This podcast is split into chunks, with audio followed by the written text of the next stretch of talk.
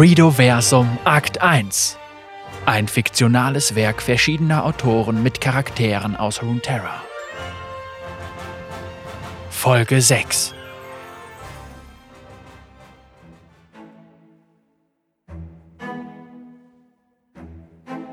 Die Bändelverteidigung von Kizuka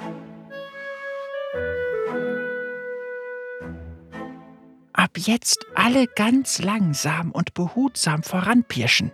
Dann, setzte der wachsame, stupsnasige Jordelhauptmann flüsternd an, als einer seiner ungeschickten Begleiter einmal mehr für Aufruhr sorgte, indem er mit seinem Fuß an einer Wurzel hängen blieb und der Länge nach auf den Boden aufschlug. Sämtliche Versuche, die Anwesenheit des kleinen Trupps geheim zu halten, waren damit vergebens, und das violette Eichhörnchen auf der Lichtung wenige Meter vor ihnen quiekte ängstlich auf, während es zur Flucht ansetzte. Timos resigniertes Kopfschütteln ging im allgemeinen Trubel unter, der nun wieder unter den neuen Anwärtern für die Bändelverteidigung aufkam. Hast du da unten etwa eine interessante Spur entdeckt, Patsch? Spottete Alba, ein Jordelmädchen mit seidigem Fell von sattem Orange und großen fledermausartigen Ohren. Gespielte Empörung machte sich auf dem mopsähnlichen Gesicht des Angesprochenen breit. Schlechtester Ausflug aller Zeiten, grummelte er beim Wiederaufrappeln vor sich hin, jedoch konnte er, den Dreck von seiner blümchenbestickten Latzhose klopfend, sein Kichern in Bezug auf diese Äußerung nicht gänzlich unterdrücken. Die Szene löste bei den übrigen Rekruten schallendes Gelächter aus. Timo setzte sich widerwillig über sein Verlangen hinweg, sich der Unbesorgtheit und der guten Laune seiner Gefährten anzuschließen. Schließlich war dies eine wichtige Unterrichtseinheit, um die ihn seine Freundin Tristana gebeten hatte, und er musste dem neuen Bataillon begreiflich machen, wie wichtig es war, im Ernstfall die Disziplin aufrechtzuerhalten. Und so seufzte er, holte einmal tief Luft und brachte in seinem professionellsten Tonfall hervor: Patsch, steh bitte wieder auf! Mit erhobenem Zeigefinger fügte er hinzu: Ihr müsst wirklich lernen, vorsichtiger zu sein. Das Wichtigste für einen Bändelspäher ist es, unbemerkt und lautlos zu agieren.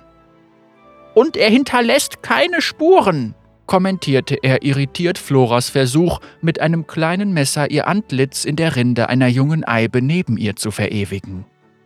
Wenn er ehrlich zu sich selbst war, musste er sich eingestehen, dass er nicht wirklich an das Potenzial seines neuen auszubildenden Trupps glaubte. Zwar liebten sie die Geschichten seiner spannenden Missionen und sahen ihn mit vor Staunen weit aufgerissenen Augen an, wenn er von seinen Abenteuern berichtete, doch gleichzeitig schienen sie seine Vorstellungen zu Themen wie Selbstbeherrschung, Aufmerksamkeit oder Gewissenhaftigkeit nur sehr bedingt zu teilen. So nickten sie auch jetzt während seiner Ausführungen zur Bedeutung von Diskretion und Vorsicht bedächtig und verständnisvoll, während sie zeitgleich ihre Wegzehrung mit einer Lautstärke in sich hineinschaufelten, von der er wetten würde, dass sie selbst ein totes Wildschwein aufgeschreckt hätte. Nun gut, vielleicht widmen wir uns vorerst doch lieber einer anderen Disziplin. Zumal ich bezweifle, dass wir unsere Mission nach diesem Trubel erfolgreich zu Ende bringen können.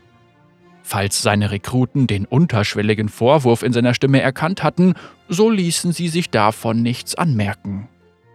Die Aussicht auf eine neue Aufgabe schien die zugegebenermaßen immense Motivation der Truppe allerdings noch weiter anzufachen. Zum Unmut Timos äußerte sich dies in einem weiteren Anstieg des Geräuschpegels. Als hätte die Ermahnung zur absoluten Lautlosigkeit nur für das Einfangen des verzauberten Nagas gegolten und wäre nicht als unbedingte Tugend eines erfolgreichen Spätrupps zu sehen, sangen und lärmten die Lehrlinge auf dem Rückweg zu Timos Werkstatt mit derselben Inbrunst, mit der sie es wohl in Tante Minzes Teeladen getan hätten. Da er an der Effektivität einer weiteren Ermahnung zweifelte und die Gruppe sich in weiser Voraussicht nie aus der sicheren Umgebung Bandels entfernt hatte, gab er sich vorerst geschlagen und ließ die impulsiven Anwärter gewähren. So konnte er sich immerhin mit der Frage beschäftigen, auf welchem Gebiet das Training mit dem größtmöglichen Erfolg fortgesetzt werden konnte. Das Konditions- und Geschwindigkeitstraining hatte ihm Tristana bereits ausgeredet. Das sind gewöhnliche Jordel, Timo, hatte sie gesagt. Die sind viel mehr am Essen interessiert als am Sport. Außerdem lassen sie sich von jeder Kleinigkeit ablenken. Mich würde es wundern, wenn auch nur einer von Ihnen schon einmal eine halbe Stunde unterwegs gewesen wäre, ohne am Wegesrand etwas Interessanteres zu entdecken. Auf die Frage hin, weshalb sie trotz dieser Eigenschaften eine Ausbildung der Truppe in Erwägung ziehen wollte, hatte er sich ihren Zorn zugezogen. Jeder von uns hat seine ganz eigenen Stärken und Schwächen. Das solltest du doch eigentlich am besten wissen. Und für uns gilt es nun eben herauszufinden, welche Talente in unserem Nachwuchs schlummern. Welcher Art auch immer diese Talente wohl sein mochten, nach allem, was er bislang mit der Gruppe erlebt hatte, schienen sie über einen außerordentlich tiefen Schlaf zu verfügen. Dennoch weigerte sich Timo, das Training bereits aufzugeben, alleine schon, da er Tristana nicht enttäuschen wollte. Oder schlimmer noch, sie wieder so wütend machen, dass sie mit ihrer Kanone vor seinem Gesicht herumfummelte, bis man sich fragen musste, wer von den beiden eigentlich wen im Griff hatte. Timo schauderte bei der Vorstellung daran. Nein, er hatte Erfolge vorzuweisen.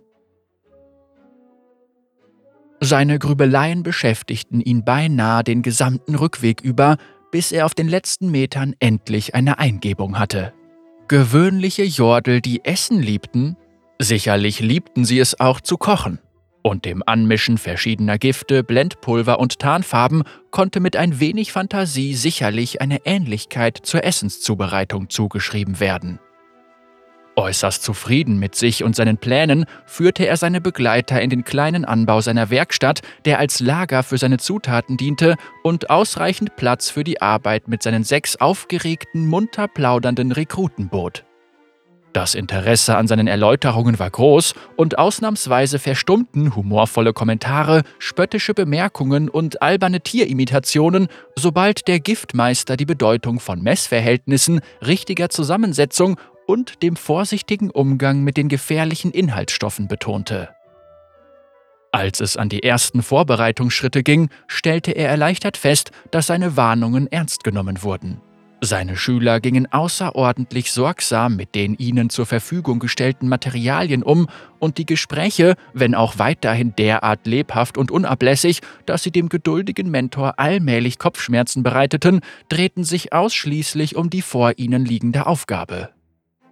Die Herstellung der verschiedenen Mixturen verlief fast schon langweilig ereignislos, und Timo hätte sich nicht glücklicher schätzen können bis die Zeit gekommen war, die kleinen Blasrohrpfeile mit den Blendmitteln und Giften auszustatten. Vielleicht hatte der bisher reibungslose Ablauf ihn in fälschlicher Sicherheit gewiegt, oder vielleicht hatte er der Truppe einfach zu viel zugemutet. Sicher war nur eines. Der Handhabe der delikaten Glasfiole waren Patsch und Flora nicht gewachsen. Als der Hauptmann mit Entsetzen bemerkte, wie die beiden ungeduldig mit brachialer Gewalt statt vorsichtigem Geschick versuchten, den winzigen Behälter in die enge Halterung des perfekt ausbalancierten Pfeils hineinzudrücken, war es bereits zu spät, um die mahnenden Worte auszusprechen. In einem zeitlupenähnlichen Ablauf sah er zu, wie das zerbrechliche Gefäß zwischen den dicklichen, groben Fingern zerquetscht wurde und das Pulver im Inneren auf die plötzliche Druckveränderung reagierte. Immerhin, das musste er ihnen lassen, hatten sie bei der Herstellung wohl ganze Arbeit geleistet. Nur wenige Sekundenbruchteile lang war der entschuldigende Blick aus den hellblauen Augen des reumütigen Mopsgesichts erkennbar, da wurde der komplette Arbeitsbereich auch schon von pechschwarzem Rauch gefüllt, der so dicht war, dass man nicht einmal die eigene Hand vor Augen sehen konnte. Toll, Patsch! konnte Timo Alba genervt jammern hören. Der Blendstoff war extrem potent, doch, wie Timo wusste, war seine Wirksamkeit nur von sehr kurzer Dauer und richtete keine bleibenden Schäden an. Bitte bewahrt alle Ruhe! In wenigen Sekunden werden wir wieder etwas sehen können, wies er daher seine Lehrlinge an. Doch seine Worte gingen bereits im Chaos unter, das die Truppe in der Dauer eines Augenblicks zu verrichten imstande war. Zunächst war ein Poltern zu hören, das vermutlich von stolpernden Jordeln ausgelöst und von empörten Rufen und Beschwerden begleitet wurde.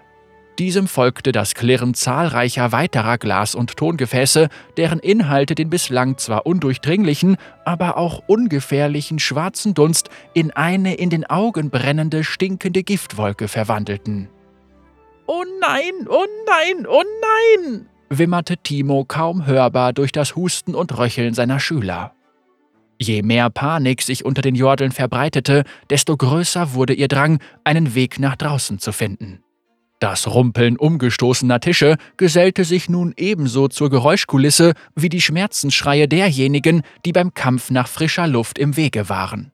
Timo konnte zwar weiterhin nicht sehen, da sie kündlich weitere Blendmittel, Pulver und Dämpfe freigesetzt wurden, doch seine geschulten Ohren vernahmen in dem sich weiter ausbreitenden Tumult die unverkennbaren Geräusche kollidierender und auf den Boden prallender Körper, über umgestürzte Rekruten trampelnder Füße und das Zischen von siedenden Flüssigkeiten auf ungeschützten Fell- und Hautpartien. Er wusste, dass ihm nichts anderes übrig blieb, als sich selbst in das Auge des Sturms zu begeben. Raus hier! Schnell! schrie er, so laut er es, seinen Arm vor den Mund haltend, um sich vor den giftigen Gasen zu schützen vermochte, und stürzte sich blind in die Richtung, aus der er den nächsten Schmerzensschrei vernehmen konnte. Die Rettungsaktion stellte sich als genauso kraftraubend und unerquicklich dar, wie er befürchtet hatte. Bereits auf dem Weg zu seinem ersten Ziel empfing ihn ein unkoordinierter Ellbogen von einem aus dem Gleichgewicht geratenen Kumpanen. Im Anschluss fiel ein Kessel auf seinen Fuß, dessen Inhalt sich in heißen, schmerzhaften Wellen über Timos Stiefel ergoss. Endlich beim noch immer wehklagenden Patsch angekommen, der gerade versuchte, sich unter einem umgefallenen Tisch hervorzustrampeln, erwischte ihn ein unbeabsichtigter Tritt in die Rippen. Der Jordelhauptmann kniff die Augen eng zusammen, die jetzt durch Schmerz und Qualm gleichermaßen tränten, und zerrte an seinem eingeklemmten Schüler, bis er ihn endlich befreien konnte. Er legte einen der Arme des Unglücklichen über seine Schulter und half ihm, sich nach draußen zu schleppen. Links, zwei, drei, vier, gab er den Takt seiner Schritte an, im Versuch, den Marsch durch die Dunkelheit zu erleichtern. Auch die übrigen Novizen schafften es schließlich durch tatkräftige und unermüdliche Unterstützung nach draußen, wo sie ausgiebig nach Luft rangen. Als der Rauch sich endlich lichtete, wurde das Ausmaß der Zerstörung in Timos kleiner Giftmischerei sichtbar. Der Boden war mit Scherben übersät. Verschiedene klebrige Flüssigkeiten waren teilweise bis an die Decke gespritzt und hatten sich sogar stückweise ins Holz der Wände geätzt.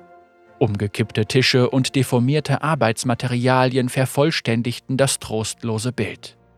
Timo konnte nicht fassen, in welche Ruine sich sein vor wenigen Stunden noch kleinlichst organisierter und bis zur Vollendung für seine Zwecke ausgestatteter Anbau binnen Minuten verwandelt hatte. Unliebsame, unterdrückte Bilder der von der Pentakill-Invasion hinterlassenen Verwüstung schlichen sich zurück in den bewussten Teil seines Verstandes die Erinnerung, machtlos zusehen zu müssen, während seine Heimat in Trümmer gelegt und ihre Bevölkerung in tödliche Gefahr gebracht wurde, konnte er nur mit Mühe abschütteln. Ein Glück nur, dass er wenigstens diesmal die relative Sicherheit der ihm anvertrauten Jordel hatte gewährleisten können. Diese hatten sich in kürzester Zeit von dem brenzligen Erlebnis erholt und verglichen nun stolz die Verletzungen, die sie durch das Unglück davongetragen hatten. Mampf wandte sich freudestrahlend an Timo, um ihm die Brandblasen auf seinem Unterarm zu zeigen. Wow, das war wirklich eine tolle Lektion. So muss es sich also auf einem richtigen Schlachtfeld anfühlen. Eine angemessene Antwort auf diese Aussage zu finden, fiel dem Befehlshaber schwer. Die schnelle Abfolge verschiedener Emotionen, die er als Reaktion auf das Geschehen verspürte, spiegelte sich auch in seinem flauschigen Gesicht wider. Entsetzen über die Vernichtung seines Lebenswerks, Empörung über die Leichtsinnigkeit seiner Rekruten, Erleichterung, dass ihnen trotz allem nichts passiert war und schließlich sogar ein wenig Stolz darüber, dass sie trotz der um Haaresbreite abgewendeten Katastrophe noch vollen Enthusiasmus verspürten, für Bändel jeder Bedrohung zu trotzen. Überwältigt von der Situation rang er sich schließlich ein verzweifeltes Lächeln ab. Ja, es freut mich, dass ihr heute etwas lernen konntet. Ich denke, dass das nun auch mehr als genug Programm für einen Tag war. Ihr seid für den Rest des Tages freigestellt und untersteht ab morgen dann wieder Tristanas Kommando. Kopfschüttelnd blickte er den jubelnd abziehenden Frischlingen hinterher und fragte sich, ob er die Grenzen der Bändelwälder tatsächlich einmal dieser Meute anvertrauen wollte.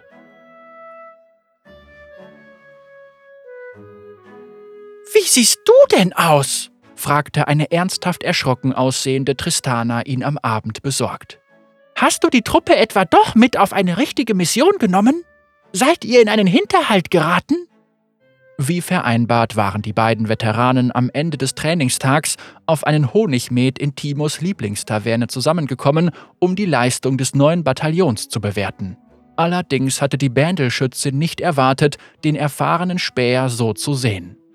Sein Gesicht war von einem geschwollenen Pfeilchen und versenktem Fell gezeichnet, und an den Stellen seiner Kleidung, die nicht gänzlich verkokelt waren, hafteten nicht identifizierbare Farbspritzer. Zudem saß er so schief auf seinem Stuhl, als hätte er sich eine Rippe angebrochen. Timo brachte ein gezwungenes Lachen zustande. Nun, das Training verlief etwas anders als geplant. Aber uns allen geht es mehr oder weniger gut und die Moral der Truppe ist größer denn je. Erleichtert schlug ihm Tristana locker auf die Schulter, was den verletzten Hauptmann unvermittelt zusammenzucken ließ. Er fühlte sich noch immer, als wäre eine ganze Horde Megatis über ihn gerollt. Sie warf ihm einen kurzen, entschuldigenden Blick zu und erwiderte dann: Das freut mich zu hören. Um ehrlich zu sein, ich bin erstaunt, dass du das bei ihnen erreichen konntest. Zugegebenermaßen schienen sie mir bislang noch nicht sonderlich kampfkräftig gewesen zu sein. Umso besser, dass du dieses Engagement aus ihnen herausgekitzelt hast. Für die kommende Zeit können wir jeden Jordel zur Verteidigung Bandels gebrauchen. Nun, was das angeht, murmelte Timo düster. Ich habe schlechte Nachrichten bezüglich meines Equipments. Ich werde vermutlich einige Wochen brauchen, bis ich genügend Nachschub besorgt habe und bewaffnet und bereit für eine neue Spähmission bin. Ich fürchte, bis dahin ist Bandel ganz auf dich und die anderen angewiesen. Tristana verdrehte die Augen. Und deshalb pfeife ich auf diesen ganzen Schnickschnack mit Fallen, Giften und Tarnung. Manchmal braucht es einfach nur ein wenig Wumms, stellte sie mit einem Blick auf Boomer fest und tätschelte ihn liebevoll. Die Beziehung zwischen ihr und ihrer Schwarzpulverkanone hatte Timo noch nie wirklich verstehen können. Doch auch Tristanas Blick wurde nun ernst. Ich hoffe, wir können sehr bald wieder auf dich zählen. Du weißt, dass die Gefahr von außen noch nie größer war als momentan.